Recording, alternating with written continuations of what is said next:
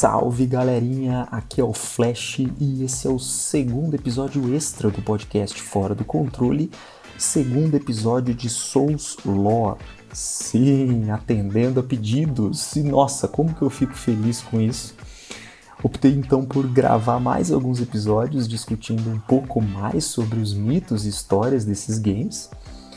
Lembrando que o que eu falo aqui não se trata de verdade absoluta, dada a natureza críptica e aberta em interpretações dessas histórias, né? Como também não se trata apenas de algo pensado só por mim, tá? Então, junto com a minha própria interpretação, eu uso muito conteúdo já produzido sobre o tema, sendo que as referências estarão todas presentes na descrição do episódio. Vamos nessa e vale lembrar que teremos spoilers de Dark Souls e Elden Ring. Alerta de spoiler. Então vamos lá, pessoal. Nesse episódio eu quero falar um pouco sobre a origem do mundo de Elden Ring e os primeiros lords ligados à Art Tree ancestral. Aquela que existia antes da chegada do Elden Ring e antes do nascimento da, da Tervor da Earth Tree. A primeira parte desse papo ela vai ser muito permeada por teorias, do que mais teorias do que fatos. E a segunda parte será muito mais factual e baseada totalmente na descrição de itens. Mas o que é essa primeira parte? Essa primeira parte é que eu preciso voltar a outro paralelo citado no episódio anterior, quando eu disse que o mundo de Dark Souls emergiu a partir do poder de criação do abismo, através do nascimento de uma Art Tree. Se seguirmos o exemplo bíblico, criacionista, o nosso mundo ele foi criado a partir do momento em que Deus diz: faça-se a luz. Então, a vida e tudo que existe nasceu do nada, pois antes não existia nada. Porém, partimos então do princípio de que esse nada possuía elementos capazes de criar o mundo através das palavras de Deus. Deus então dá o comando e esse nada ele tem então a capacidade de se compor em alguma coisa. Então esse nada, esse vazio, ele possuía uma coisa que é um conceito proveniente da alquimia antiga, que é chamado de prima matéria. Esse é um conceito que diz respeito a uma substância primordial que deu origem ao mundo. Então, esse nada, esse vazio, ele contém a prima matéria, que é essa substância é capaz de criar um mundo quando sob o comando da palavra divina. E por que, que eu estou falando disso? Porque em Dark Souls, esse nada, esse vazio, é o abismo. Então o abismo é o grande vazio que detém o poder de criação do mundo de Dark Souls. E não apenas isso, mas também detém o poder de destruição desse mundo. É algo que só pode ser manipulado por deuses, que é inconcebível para a mente humana e, portanto, capaz de destruí-la. Assim como acontece com todos os personagens do jogo que tentam contato com o abismo. Outro conceito de alquimia antiga é chamado de Ouroboros, que é representado por uma serpente ou um dragão comendo a própria cauda. Vocês já devem ter visto esse símbolo em algum lugar. E isso representa algo que contenha tanto o poder de criação quanto o poder de destruição.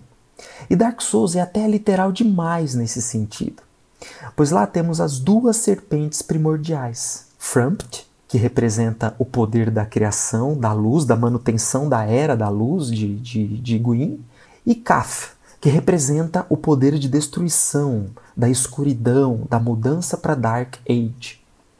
E ambas juntas representam a ordem natural do mundo, disputando dominância pela eternidade, pois outra característica delas é a imortalidade já que elas vieram junto com o mundo, então elas provêm da própria prima matéria.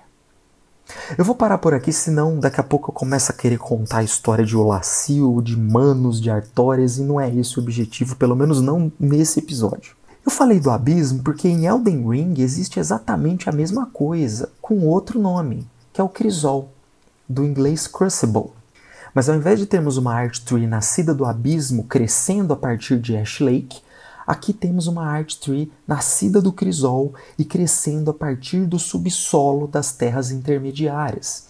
E o crisol, eu falei no episódio anterior, o crisol é, é, em tradução literal, é um recipiente onde substâncias podem ser misturadas e essas substâncias misturadas em um grande caos formam uma nova matéria, formam uma nova substância.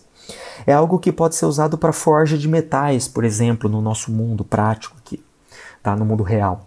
Mas é, é, é, filosoficamente falando, o crisol serve então como recipiente aonde várias substâncias, a prima matéria é misturada e aquele caos da mistura dessas substâncias gera um mundo novo, gera uma vida nova.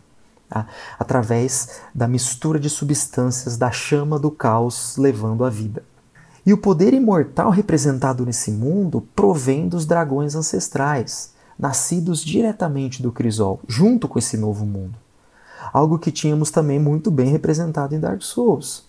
Porque lá tínhamos Frampt e Kaf vocalizando seus propósitos, as serpentes primordiais, mas também tínhamos os dragões ancestrais e imortais, como os primeiros habitantes do mundo. E sua imortalidade era tão marcante que desde sempre o homem tentou se fundir com eles. Tentou formar um híbrido homem-dragão para buscar a imortalidade. E sim, eu estou falando especialmente dos experimentos do Aldia de Dark Souls 2. Então, em Elden Ring, nós temos um mundo ancestral, nascido do Crisol por comando de um deus e governado pelos dragões ancestrais. Até que em algum momento cai a estrela enviada por um outro deus, chamado Grande Vontade, contendo nela o Elden Ring e originando a Earth Tree. E a Earth Tree, ao invés de criar um mundo novo, ela acaba por tentar uma simbiose com a Earth Tree ancestral.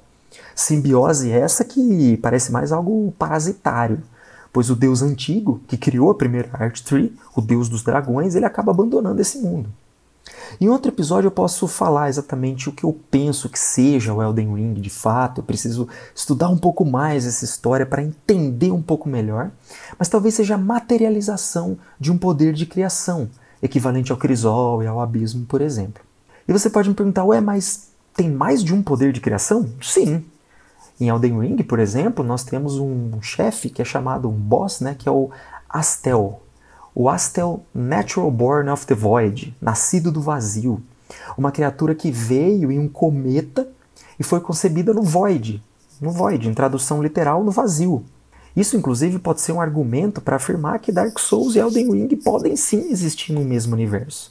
Mundos diferentes, criados de forças diferentes. O Astel, por exemplo, foi criado de uma força diferente. E ele caiu no mundo de Elden Ring. Mas agora eu quero falar das primeiras criaturas da antiga Art Tree, dentre as quais tivemos o primeiro Elden Lord do mundo antigo de Elden Ring. E essas criaturas são os dragões ancestrais.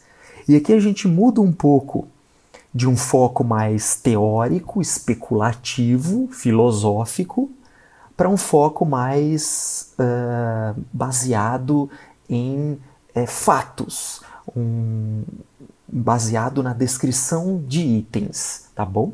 Então, quem são os dragões ancestrais dessa primeira Art Tree, desse primeiro deus que criou o mundo primordial de Elden Ring? Se não me falha a memória, são cinco. E caso tenha alguma correção, por favor, me corrijam. A gente tem o Grail, o Gran Sax, Lan Sax, Forte Sax e Placido Sax. Grail é um dragão fêmea gigante uma fêmea massiva, mas que no momento da nossa jogatina ela já está no seu processo de morte, porque ela é afetada pela podridão escarlate de Caelid. E sim, é quem você está pensando mesmo. É aquele dragãozão gigantesco que fica em Caelid, que é um excelente ponto de farm de almas no início do jogo. Você vai lá ficar batendo nele com alguma arma que dê status de sangramento e você consegue lá 80, 100 mil almas, 100 mil runas, né? Já que estamos falando de Elden Ring.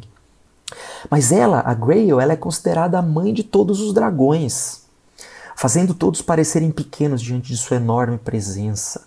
Ela dorme em Caelid, morrendo, protegida por alguns dragões mais jovens. E quando morta, ela libera a compra do encantamento chamado Grail's Roar, cuja descrição resume parte da sua história, dessa história, da história de ela ser a mãe de todos os dragões em seu processo de morte em Caelid. Uma história um pouco maior a gente tem do Gran Sax. E quem é o Gran Sax? O Gran Sax, nós não lutamos contra ele, ele é aquele dragão tombado na capital de Lendel. É aquele dragãozão que está lá dentro de Lendel, tombado lá, um esqueleto de dragão. A sua história provém em parte da descrição da lança de Gran Sax, uma das armas lendárias do jogo encontradas na capital e é uma das perdíveis, inclusive, porque depois que você queima a Earth Tree, a capital de Lendel ela muda de conformação e você acaba perdendo a possibilidade de pegar essa arma. Então daí você precisa só pegá-la no, no New Game Plus. Grand Sax deflagrou um grande ataque contra Lendel, resultando em uma grande calamidade e iniciando a guerra da Ordem Dourada contra os dragões. Não se sabe exatamente se foi nesse ataque que ele perdeu a vida, mas provavelmente sim. Fato é que esse ataque gerou uma reação interessante nos líderes militares da Ordem Dourada. A tentativa de se criar um híbrido de homem-dragão. Na descrição da armadura, é, aquela armadura Malformed Dragon Set, que é dropada por, pelo sentinela da. Aquele sentinela de árvore dracônico, que é aquele lazarento que fica logo antes da boss fight contra o Malekith. Uh, na descrição dessa armadura, você lê que após o ataque de Grand Sax, os sentinelas tiveram uma epifania. A única forma de verdadeiramente proteger a Earth Tree dos dragões seria tornando-se dragões eles mesmos. Mas pelo jeito isso não deu muito certo. Exemplos são os soldados da linhagem do dragão, os Dragon King Soldiers, nascidos no subsolo das terras intermediárias. Em Internal City, segundo a descrição do encantamento dropado por um deles, que é aquele Dragon King Soldier of Noxtella, e também segundo a alabarda do dragão e a espada de escama do dragão, todos descrevem: os soldados da linhagem de dragão nunca alcançaram a imortalidade e pereceram como decrépitas imitações de sua linhagem nascida nos céus. Lansax, detentora de um enorme poder de manipulação dos raios, é uma criatura extremamente poderosa do universo de Elden Ring. Lansax foi usada no marketing de Elden Ring, aquele dragão que pegava aquele raio do céu e jogava em você numa batalha épica num dos primeiros trailers do jogo. Nós encontramos no Platô Altos em dois locais diferentes, onde temos uma breve luta inicial e uma luta mortal posterior. A descrição do encantamento Lansax Glaive conta que ela tomou a forma humana e atuou como profeta da igreja Dragon Communion, junto aos cavaleiros do culto do dragão. Dentre eles, ela passou a se interessar, talvez até de forma romântica, pelo cavaleiro Vaike Lança de Dragão. Vaike é um NPC que nos invade em determinado momento e que também é um boss opcional de um daqueles Everjails espalhados pelo mapa. E a sua armadura descreve que ele foi o cavaleiro mais próximo do trono de Elden Ring porém abandonou tudo em busca da chama do frenesi, talvez por ordem de sua dama, Lansax, e não se sabe exatamente o porquê.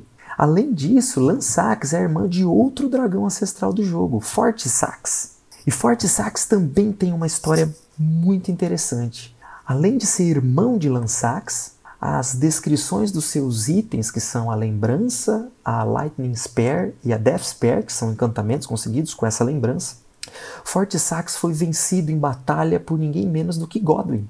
Sim, o Godwin, o primeiro filho de Marika e Godfrey. Acontece que depois da batalha, Forte Sax e Godwin se tornaram amigos. E na fatídica noite das facas negras, quando Godwin é morto, Godwin passa a ser chamado de Príncipe da Morte. Ele e Forte Sax travam uma batalha contra a própria morte. Infelizmente, uma batalha, uma batalha perdida, resultando no fim da alma de Godwin. E talvez seja por isso, por esses antigos laços, que Forte Sax guarda ainda os restos do corpo do seu velho amigo. E nós temos contato com toda essa história através da quest da Fia, de uma das NPCs que a gente pode falar mais sobre nos próximos episódios. Por fim, temos Placido Sax. Segundo a descrição da lembrança de Placido Sax, ele é o Lorde Dragão que permanece no coração da tempestade além do tempo, que acomete a condenada cidade de Faron Azula. É dito que ele foi Elden Lord na era pregressa a Earthtree. Então veja só, Elden Lord é um título que não é intrínseco a Earthtree, não é intrínseco ao Elden Ring. Elden Lord é o título do Lord da Art Tree. E ele foi Lord da primeira Art Tree. Então ele foi o primeiro Elden Lord. Quando seu deus partiu, o Lorde Dragão permaneceu aguardando seu retorno. E o talismã do antigo Lorde mostra um dragão de quatro cabeças. E quando a gente luta com o Placido Sax, a gente vê que ele tem duas cabeças. Então, isso sugere que talvez Placido Sax tenha perdido duas delas em batalhas, talvez até contra a própria Ordem Dourada. E a descrição desse talismã diz que a cidade real de Farão Azula vem lentamente se despedaçando ao longo de tempos imemoriais. Agora vamos falar um pouquinho sobre o que é Farão Azula. De fato, nós nos deparamos o tempo todo durante o game com pedaços de ruínas espalhados por Lingrave principalmente. E no começo não sabemos direito do que se trata, mas parece que elas estão bem deslocadas ali. Você está lá andando no mato, de repente tem um negócio gigante, um pedaço gigante de ruína. Toda com uma arquitetura específica. E quando finalmente chegamos a Faro Azula, imediatamente reconhecemos essa arquitetura. Trata-se de uma Legacy Dungeon do jogo, mas menor. Na realidade, é um grande templo flutuante preso numa tormenta mágica que não respeita o espaço-tempo. É citado que nesse templo era originalmente é, localizado um, o local de ritual dos dragões ancestrais. Era então o local sagrado onde os dragões ancestrais cultuavam seu deus. Porém, a partir de algum momento, esse local passou a se despedaçar. Não sabemos ao certo quando, mas pode ter começado assim que esse Deus os abandonou. E a princípio não sabemos o porquê disso. Mas tem mais coisa, mais um detalhe que pode ter contribuído para a descrição, para a destruição de, de Farum Azula. Lembra quando eu falei sobre o Astel, o Natural Born of the Void, aquele chefão esquisitão, nascido do vazio, a criatura que veio em cometa? Pois então, é provável que esse cometa tenha colidido com a cidade sagrada de Farum Azula.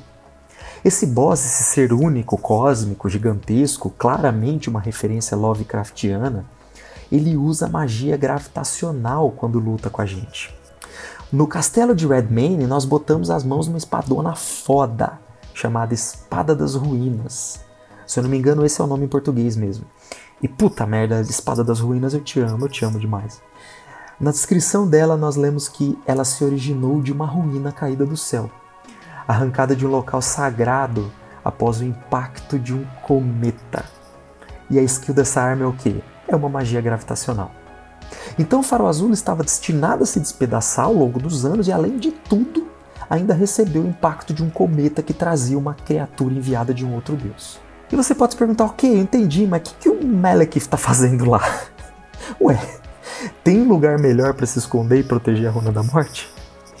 pois é, né? É isso, pessoal. Eu vou ficando por aqui nesse episódio. Se você ficou até o final, eu te agradeço muito pela gentileza, pela atenção. Eu sou o Flash. Você me encontra e pode e deve interagir comigo no Twitter, no perfil Flash Underline Night. Um abração e até mais.